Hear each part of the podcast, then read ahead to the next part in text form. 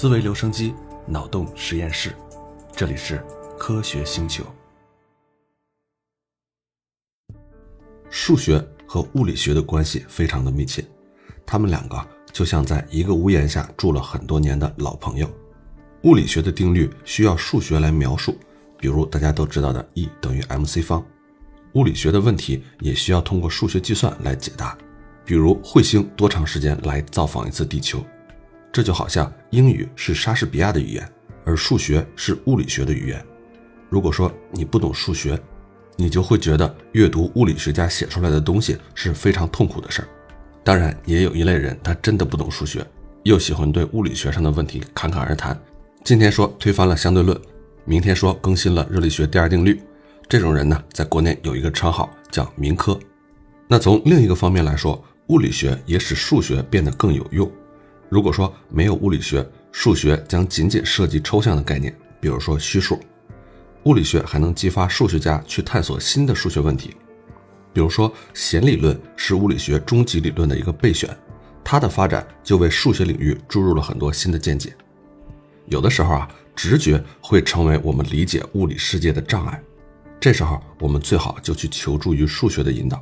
所以啊。当我们试图理解量子粒子的怪异行为的时候，数学就成了我们的救星。在这些情况下，我们能做的就是跟着数学走。只要你把数字都算对了，你就可以相信数学会比你的直觉更接近现实。在直觉上，你可能觉得量子粒子不可能穿越障碍，但如果数学上讲得通，那么这些就是可能发生的事儿。但是呢，事情也不总是这样，有时候数学预测的结果。不符合物理学的理论，这个时候我们就不能单纯的听数学的了。举个例子啊，比如说你要投递一个以抛物线形式投射的系统，那么你要多快的速度发射一个物体，才能让它们沿着抛物线轨迹落在指定的位置呢？要计算这个问题，你需要求解一个二次方程，这个方程的形式就类似于 y 等于 ax 平方加 bx 加 c。因为这个方程里有一个 x 平方，所以你会得到两个解。这两个解呢，有一个是物理解，它会告诉你怎样发射这个物体；而另一个解给出的却是毫无意义的答案，它会告诉你你的初始速度应该是负的，也就是说你要把这个物体向后直接往地里扔。那这个解在数学上是正确的，但它是不合乎常理的物理解。这种情况之所以会出现。是因为数学模型没有设置物理约束，比如说物体没法穿越坚固的地面。再反过来说，你抛射的物体可能在天空中碎成块，造成安全隐患，这些也没有体现在数学模型中。那么在大多数情况下，聪明的物理学家很快就可以选出他们需要的那个解，他们对这种事儿也算是习以为常了。他们呢会马上丢掉在物理上讲不通的数学结果，因为我们眼中的宇宙不是那个样的。可是啊，刚才我们说过的这些话，你仔细一想，其实它是矛盾的。你看，我们一开始既说看待物理你不能相信直觉，要相信数学，然后呢又说当有两个解的情况下，我们要抛弃那个不符合直觉的解。你看这两个事儿不是矛盾的吗？哎，这个就是我们这一节要说的，我们就要聊一聊复数的解怎样让人们发现了反粒子和反物质。咱们今天的故事啊，从保罗·狄拉克说起。这位物理学家为了了解量子力学中高速运动的电子，对一些方程式进行了研究。在狄拉克之前，在量子力学这个领域，物理学家已经整理出了低速运动的电子方程。在二十世纪初，量子力学的革命性成就就已经让人脑洞大开了。人们由此重新思考物质在最小尺度上的自然属性。量子力学迫使物理学家放弃了他们一直以来最简单、最根深蒂固的假设。这个假设有两条啊，第一条是事物不能同时出现在两个地方；第二条呢是精确重复两次同样的实验应该出现相同的结果。那么，通过推翻这种经典的假设啊，二十世纪初的物理学家就彻底改变了我们天真的宇宙观，而且这样的改变还不止一次。除了量子力学的哲学狂想之外，这个时期还出现了相对论革命。相对论证明了宇宙的速度极限。人们忽然发现，时间居然是相对的，几个不同的人竟然有可能没法就同一件事发生的情况达成一致。狄拉克就仔细观察了这两个疯狂的数学结果，他们正确描述了两种不可思议的物理学理论。他问自己啊，如果我把它们结合在一起会怎么样呢？于是啊，他就建立了一个方程，这个方程的名字呢就叫狄拉克方程。咱们这个音频节目就不给你念这个方程了啊。这个方程就以量子力学和相对论的双重角度描述了高速运动的电子。这个方程非常简洁而且清晰，只是呢，它存在一个小问题。狄拉克发现，他的方程对带负电荷的普通电子是成立的，同时呢，它对带有相反电荷，也就是正电荷的电子也成立。这也就是说啊，他的方程表明，物理学的定律对带有正电荷的电子它也是成立的。他将这种正电子称为反电子。这种反电子在很多方面都和电子一样，它的质量和普通电子相同，量子特性也和普通的电子相同，但是它的电荷和普通电子相反，这个就让人有些迷惑不解了，因为人们从来没有见过这样的粒子。那按照物理学家的常规做法，有人就可能倾向把这个结果归为一种数学假象，认为应当忽略它。但是这个引起了狄拉克的极大兴趣。如果这不仅仅是数学出现的错误，而是现实情况的反应呢？毕竟有哪条物理学定律禁止反电子存在吗？没有这样的物理定律。事实上，狄拉克审视了这个方程，并提出所有粒子都具有相应的反粒子。就这样呢，狄拉克不止预测了一种新粒子，他还预测了整整一系列的新粒子。这可不是一件小事啊！表面上看，这种想法有点疯狂。每一种粒子都有相反的版本，这就像一部诡异的电影。这样的想法虽然非常疯狂，但是它碰巧还就真是对的。事实上，科学家已经多次观察到了反粒子。就在狄拉克提出这个想法不久之后，反电子就被探测到了。如今啊，几乎每一种我们知道的带电粒子都被证实拥有反粒子。反粒子很容易在粒子碰撞中出现。欧洲有一个核子研究组织叫 CERN。每年都有几皮克的反粒子被创造出来，这个皮克啊是一个非常非常小的单位。此外呢，来自太空的宇宙射线有时候也会携带反粒子，有时呢会在和大气相撞的时候产生一些反粒子，但是这些反粒子只在转瞬之间就又都消失了。反粒子在最小尺度上体现了物理学中的对称，你应该把粒子、反粒子想象成硬币的正反两面。不要认为它们是两个互不相关的东西。其实啊，宇宙中的一个粒子不只拥有一位亲兄弟，每一个物质粒子都有两个更重的表亲。比如说，电子有缪子和涛粒子，它们与电子有着几乎相同的量子特性，也就是电荷和自旋，但是呢，质量更大。电子已经有好几位亲戚了，它既有比较重的表亲，又有反粒子。而且这些比较重的表亲，当然也有他们自己的反粒子。还有一种更神奇的解释啊，有一种超对称的猜测提出，粒子还有第三种镜像，叫超粒子。它类似于原来的粒子，但是量子的自旋不同。宇宙中到处都是哈哈镜，量子的模样以不同的方式被复制和扭曲。但是呢，这些粒子带来了更多的问题。为什么我们的粒子会有孪生的版本呢？而为什么反粒子又不常见呢？在一些科幻小说中有这样的设定：一个粒子碰到它的反粒子会发生爆炸。这听起来有点荒唐，对吧？但实际上这一点被证明是真的。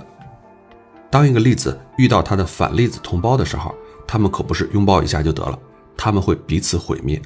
这两个粒子会消失，它们的质量会完全转化成为某种高能的作用力携带粒子，比如说光子或者是胶子。我们称这个过程为湮灭，原来的粒子将踪迹全无。这不仅发生在电子和正电子身上，也发生在夸克碰到反夸克、缪子碰到反缪子的时候。把孪生的粒子放到一起，你就会看到一次能量的大爆发。质量中存储着很多的能量，这可是一件非常重要的事儿。众所周知啊，爱因斯坦的智能方程，也就是 E 等于 mc 方，让人们明确了能量和质量的关系。光速 c 已经是一个很大的数值了，这里还要加一个平方，所以啊，一点点的质量就承载了相当大的能量。当两个粒子完全湮灭的时候，里面存储的巨大能量被释放出来，一克反粒子和一克正常粒子结合在一起，可以释放超过四万吨的爆炸当量。比美国在二战中投向日本的原子弹的威力还要大一倍。一克是多少呢？差不多就是一个普通的葡萄干。你可以想象，一枚葡萄干和一枚反葡萄干就构成了一个大规模的杀伤武器。湮灭的概念可能对你来说有些陌生。一个物体变成一股能量，也并不是我们每天能看到的景象。那么，两个东西在一起湮灭，到底是一个怎样的过程呢？是不是只要它们互相靠近，碰到一起，然后砰的一声就全都变成能量了？请你记住啊，这些粒子啊是量子力学意义上的物体，它们实际上并不是什么小圆球。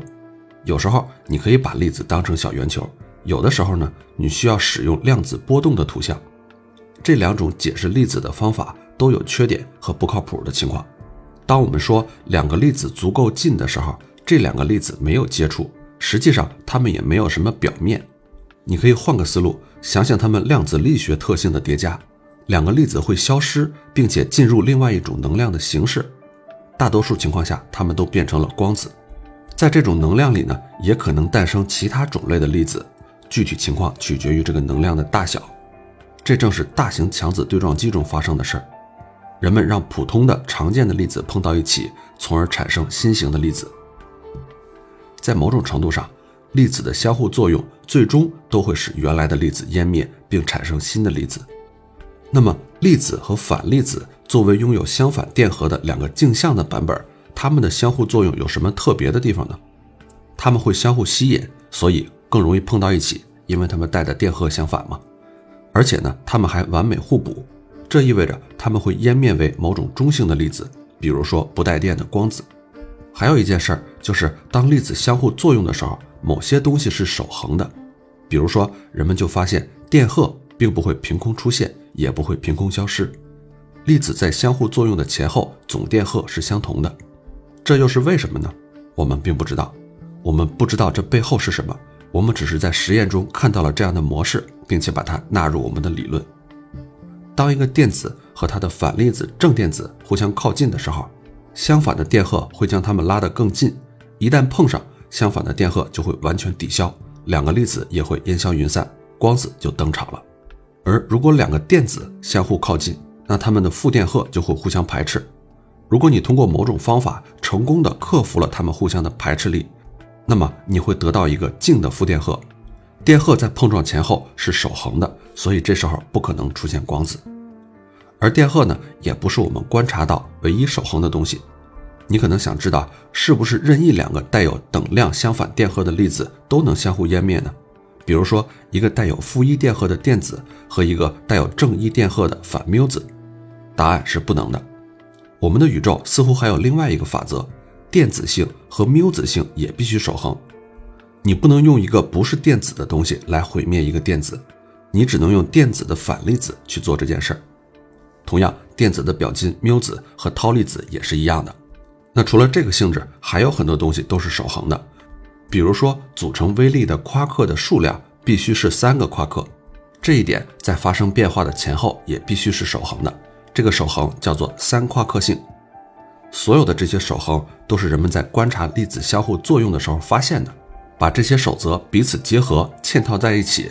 我们就发现，似乎只有粒子和反粒子的碰撞能互相湮灭。那为什么宇宙中有这些奇怪的法则呢？我们呀还是不知道。也许有一天，我们能够证明这些法则只不过是更深层次之下简单粒子行为得到的一个自然的结果。但是现在来说，反粒子一定藏着宇宙基本法则的重要线索。我们说了，反粒子就是正常粒子的影子孪生，它们在一起会湮灭彼此。不过呀，我们还没说完，还有比这更有趣的事儿。实际上，反粒子可以像正常的粒子那样结合到一起，生成中子和质子这样更复杂的粒子和反粒子。比如说，你可以把两个反下夸克和一个反上夸克组成在一起，生成一个反中子。这样得到的反中子仍然是电中性的，但是它内部是由反粒子构成的。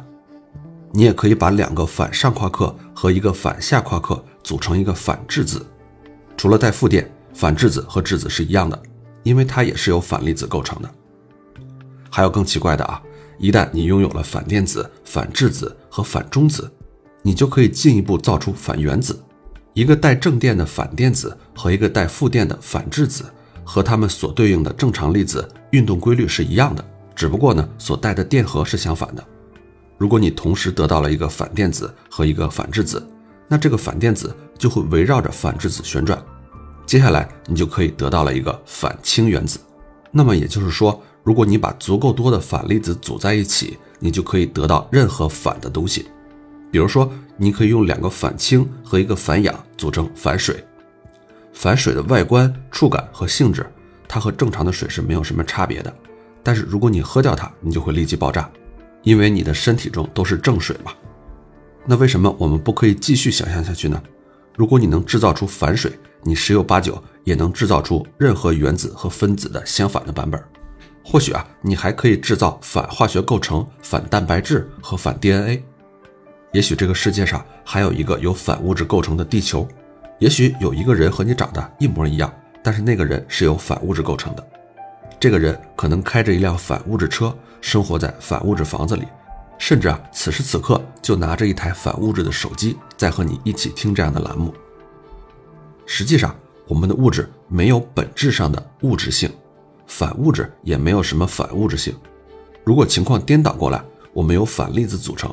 那么我们很可能就把我们这个反世界叫做物质，而把正常的粒子称为反物质，因为那只是我们的定义而已嘛。换句话说，说不定我们自己才是反的呢。当然了，无论我们怎么样去放飞自己的想象力，都必须正面回答一个问题：这些反物质都在哪里呢？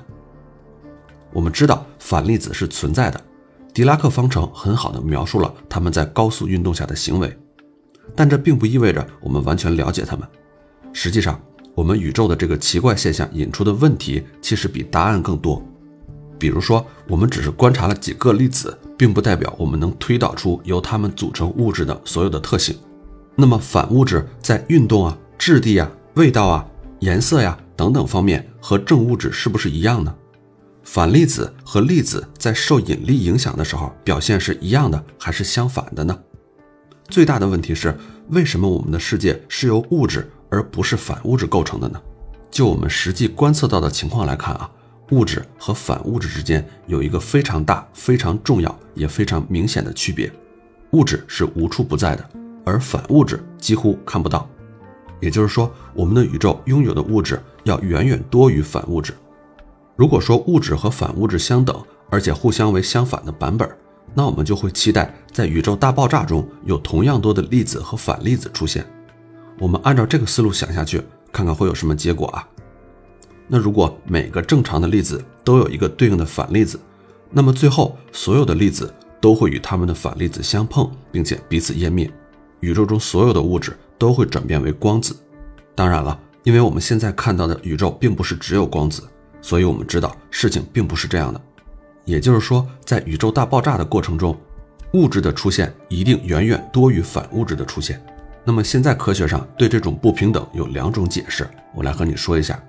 第一种可能性是在宇宙大爆炸的时候产生的物质比反物质稍微多了一点点，绝大多数的物质和反物质都湮灭了，但是在反物质被耗尽之后，有微量的物质遗留了下来，变成了今天的星系、恒星，甚至是暗物质。这里你要知道啊，我们前面给你讲过暗物质，暗物质和反物质它可不是一回事儿。那这种可能性当然解释了我们所看到的情况，但是啊，实际上它是一个很偷懒的解释，转移了核心的概念。它把为什么今天的宇宙是由物质而不是反物质构成的这样一个问题，转换成了另外一个问题，也就是说，为什么宇宙最初有更多的物质而不是反物质？那这个问题同样是没有解答的。那咱们再来说说第二种解释，在这个解释里，宇宙大爆炸的时候，有相同数量的物质和反物质出现。但是随着时间的推移，这些粒子自身的某种性质造成了物质多于反物质的现状。如果说存在有某种物理机制使得反物质比物质消失得更快，或者说产生物质的过程快于产生反物质的过程，那么这种可能性就是存在的。粒子一直不停地出现和毁灭，即使粒子和反粒子在出现和毁灭的方式上有一点小小的差别。随着时间的推移，在总体上也会产生巨大的不平衡。这个可能性二看起来可能更有道理。但是宇宙有多大的可能天然的倾向于制造和保存更多的物质，而不是反物质呢？物理学啊，大体来说是对称的。据我们所知，任何正常粒子能做的事儿，反粒子也能做。比如说，一个中子可以衰变成一个质子、一个电子和一个反中微子，那一个反中子也可以衰变为一个反质子、一个反电子和一个中微子。这种可能性二说的这个倾向啊，可能很微小。但是在研究粒子的时候，物理学家试图从物质与其自身的反物质间的震荡中寻找粒子间微弱的不平衡。遗憾的是啊，尽管有证据表明这种不平衡存在，但是我们还是完全无法解释为什么今天看到物质和反物质之间数量的巨大差异。总之呢，一定还有什么别的东西可以解释物质和反物质之间的不平衡。这个答案藏着另一个问题的线索：为什么一开始就有两种粒子呢？但是目前为止啊，我们还不知道答案是什么。但是等一下啊，也许我们全都搞错了。也许宇宙中的物质和反物质是等量的，只是被分隔在了不同的地方。地球和周围这些东西肯定是由物质构成的，这个没有错。但是在远处，也许还有其他区域是由反物质构成的。事情会不会是这样呢？物质和反物质非常相似，我们没有办法仅从发出的光来分辨一个遥远的恒星，它是由物质还是由反物质构成的。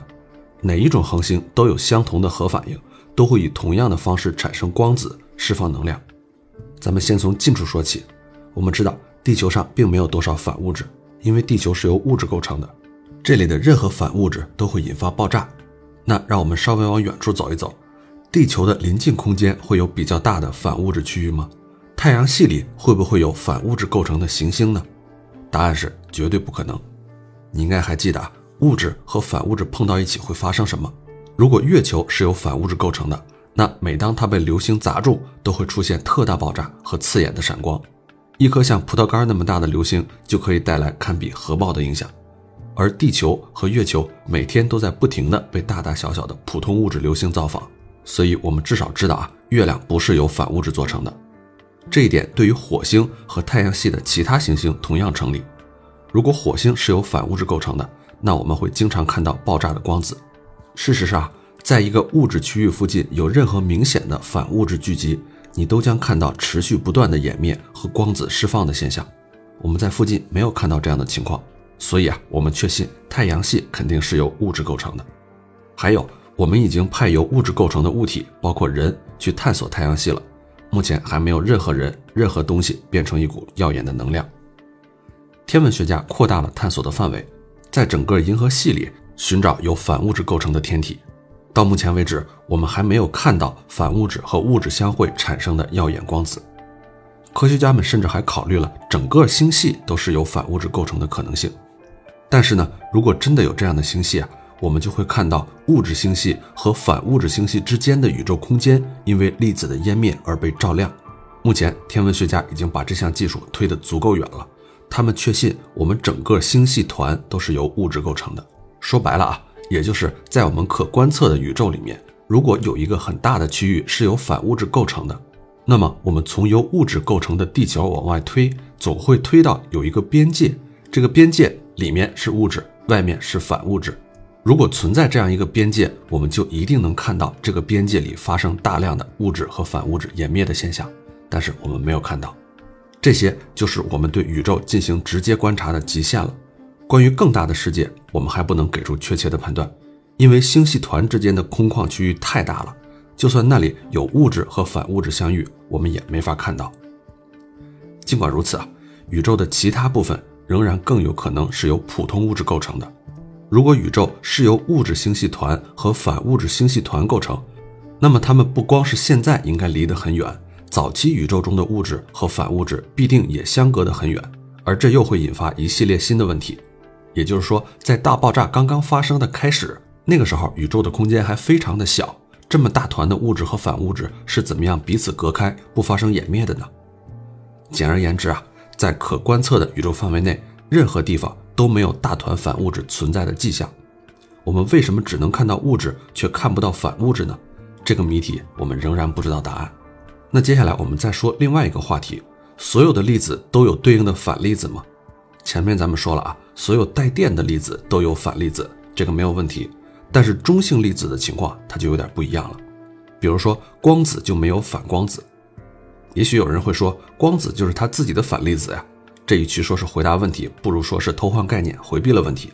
这就好像说你最好的朋友是你自己，这相当于是你没有朋友嘛。另外，Z 玻色子和胶子也一样，你可能注意到了，这些都是承载力的粒子。但是呢，带电的 W 粒子也是承载力的，它就有反粒子。那为什么有的粒子有反粒子，而有的是没有呢？我们不知道，我们只知道带电荷的粒子它才有反粒子嘛，因为在狄拉克的方程里它才有负数的解。物理学家相信啊，带零个电荷的中微子很可能是有反粒子的，这种反粒子带有与弱核力相关的相反电荷数，也就是超荷。但是呢，因为中微子本身就已经是一个很神秘的小粒子了，我们之前的节目也聊过啊，我们很难捕捉到它，也很难对它进行研究，所以说不定中微子也是它自己的反粒子。这就像刚才我们说的啊，这么说其实像没说是一样的。那说了这么多，我们到底该怎样去研究反物质呢？我们可以利用反粒子构造反物体，这个想法当然非常吸引人，它不仅很酷，还具有启发的意义。我们可以从中了解反物质与正常物质有什么区别，这个也有助于解释反物质为何存在。遗憾的是，用反物质做实验是一件极其困难的事儿。用正常粒子构造物体就已经很难了。比如说，你要做一块巧克力蛋糕，你就需要十的二十五次方个质子，而且呢，在这个过程中，你不用担心这个蛋糕的成品啊接触正常物质粒子之后会发生爆炸。科学家们直到最近才成功的让反质子和反电子在实验室里友好相处，并且产生反的氢原子。二零一零年的时候，科学家成功的制造出了几百个反氢原子，并将它们储存了大概二十分钟。这个是一项了不起的技术成就啊，但是没法回答关于反物质的问题。想象一下，如果你只能用那么一点时间看看几个氢原子，那你能对反物质有多深的了解呢？我们确实取得了不小的成就，但是在反物质制造和安全储存技术发展的更好之前，我们没有办法加深对反物质的了解。目前，我们每年只能在 CERN 生产几皮克的反物质，也就是说，如果我们想生产出相当于半个葡萄干大小的反物质，那么我们要花几百万年的时间。即便到了那个时候，我们也需要利用电磁场发明一种不需要接触的器皿。才能把这个反物质的葡萄干给它储存起来。到这儿可以稍微给你总结一下，我们现在知道了关于反物质的几件事儿。我们知道反物质它是存在的，我们也知道反物质与正物质电荷相反，我们还知道反物质与物质在一起会湮灭并且释放光子。我们还不算是一无所知，但是啊，我们不知道的更多。首先，我们不知道反物质为什么存在，这是否隐藏着物质构成的线索呢？那还有其他形式的物质吗？物质和反物质对称，但我们的宇宙肯定更偏爱物质。关于反物质，我们不知道答案的问题还非常多。比如说这个问题：反粒子会像物质粒子一样受重力的影响吗？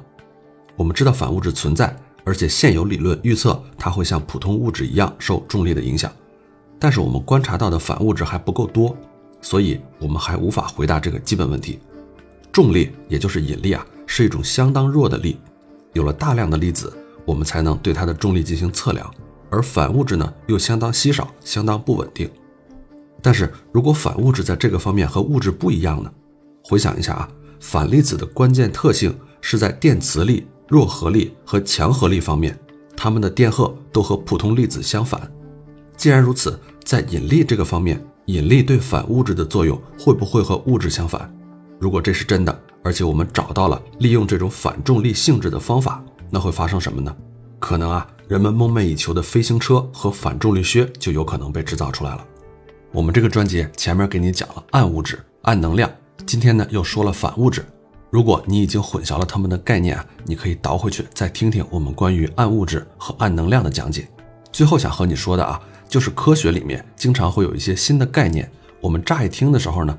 好像是物理学家凭空给它编出来的，然后呢就被科幻小说家给写到他们的作品里去了。